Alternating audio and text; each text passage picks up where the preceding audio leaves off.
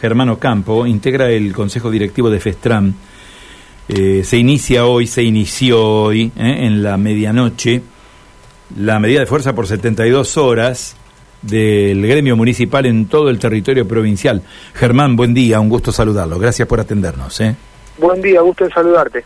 Bueno, eh, Germán, eh, se llega a esta instancia, no se ha podido avanzar en la negociación que ustedes habían planteado respecto de la cuestión de las asignaciones familiares, tampoco han podido avanzar en cuestión como esta delicada situación que plantea IAPOS, ¿no? Para las prestaciones asistenciales y se llega a una nueva instancia del plan de lucha, ¿no? Sí, como bien decís, eh, lamentablemente la, las gestiones y los intentos de negociación no han llegado a un buen puerto, pese a que se han dado las instancias y los tiempos necesarios para existiera, en su caso, la voluntad política de resolver esta situación. Eh, hemos eh, hablado en cuanto a lo, a lo que significaba incrementar las asignaciones familiares, la importancia que tiene para los trabajadores municipales en este contexto de pérdida de ingreso eh, derivado del proceso inflacionario. Eh, no significa una, una sustancial masa de dinero para, para los intendentes y presidentes comunales porque no lo perciben todos los trabajadores, justamente eh, los que tienen mayores cargas sociales son los, los trabajadores ingresantes y que por ahí tienen eh, familias eh, con hijos de menor edad. Pero bueno, lamentablemente hay hoy una rotunda negativa a solucionar este, este, este, este planteo de FESTRAN. Y bueno, con el tema del DIAPO, como vos bien decías, eh, si bien se abrió un canal de diálogo con el director de DIAPO, que tuvimos una reunión la semana anterior, bueno, esperamos soluciones concretas, eh, pudimos plantear las dificultades que son un denominador común, y no solamente la sufren los trabajadores municipales, sino que también lo sufren todos los trabajadores de la administración central cada vez que utilizan eh, la obra social.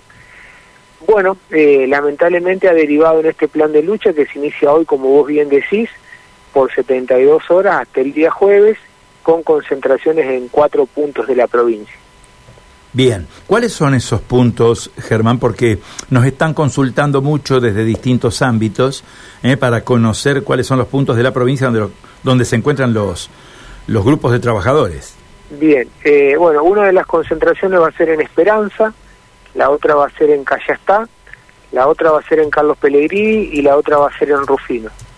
O sea, distintos puntos de la provincia, generalmente esto, estos puntos coinciden con con paritarios de parte de los intendentes y presidentes comunales y puntualmente en el caso de Rufino eh, ha habido medidas contra los trabajadores que han adoptado medidas de fuerza, así que bueno, eso, eso justifica, digamos, los lugares de, la medida de paro.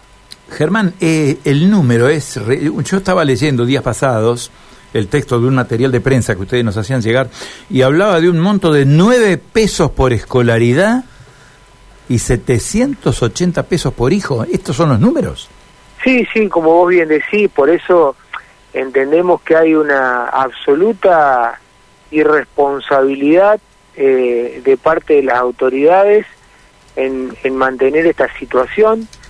Eh, no olvidemos que las asignaciones familiares tienen una protección constitucional, están previstas en la Constitución Nacional y la forma de garantizarla es que básicamente justifiquen eh, la función que deben cumplir y esa justificación viene de la mano de un ingreso razonable.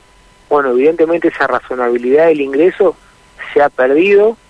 Como yo digo, eh, han quedado en un monto que ni siquiera es eh, moneda moneda de uso, o sea, nueve pesos ya ni se encuentran en la calle. Que tengamos un recibo de sueldo con, con montos, como vos decís, de nueve pesos, de, de 13 pesos, de 120 pesos, la verdad, eh, es un debe dar vergüenza a, las autoridades que lo están que lo están pagando. Bueno, eh, respecto del tema Yapo, ¿se pudo avanzar de alguna manera? ¿Hubo algún hubo algún diálogo, yo diría, constructivo en el cual haya alguna algún compromiso de la obra social de avanzar en algunos de los temas que ustedes reclaman? Bueno, sí, eh, como te decía, tuvimos reunidos la semana pasada con, con el director del Yapo, que básicamente eh, tomó nota de, todos los reclamos que creo que también son conocidos con anterioridad, fundamentalmente eh, el, cobro de plus médico, eh, los abusos que sufren los trabajadores eh, en una situación de absoluta indefensión cada vez que van que van a, a, requerir el servicio de atención médica. que bueno, en ese sentido creo que, que pueden llegar algunos paliativos, pero bueno, también hay una cuestión que es mucho más profunda que se ha planteado, es que que cada vez los trabajadores eh, ocupan mayor parte de su salario en el servicio de salud. El servicio de salud cada vez eh, es más caro para los trabajadores.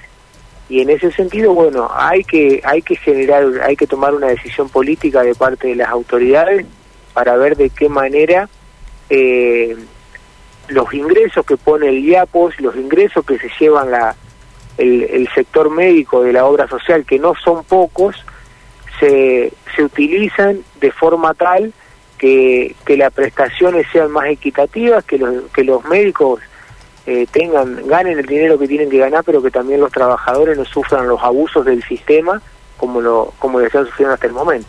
Claro. Eh, Germán, una última pregunta y tiene que ver con una eventual, supongamos, digo, supongamos que fueran convocados por intendentes y presidentes comunales o por el gobierno de la provincia a una negociación. ¿La medida de fuerza continúa? Es decir, ¿ustedes van a mantener la medida hasta el jueves inclusive? Bueno, eh, eso dependerá, como te digo, de, de, los términos de, la negociación, de la negociación hipotética que se pueda llegar a dar.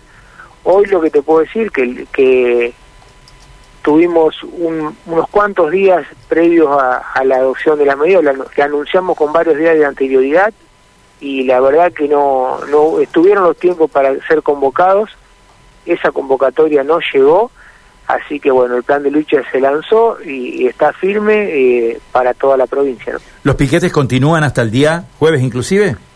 Mira, son tres días de jornada de protesta, seguramente hoy después de la, de la jornada del primer día de protesta eh, evaluaremos cómo, cómo seguimos el resto de los días. Hoy están las concentraciones, como te decía, en esos cuatro puntos de la provincia. Y bueno, nada quita que, el día de mañana o el día jueves podamos hacer otro tipo de acciones gremiales.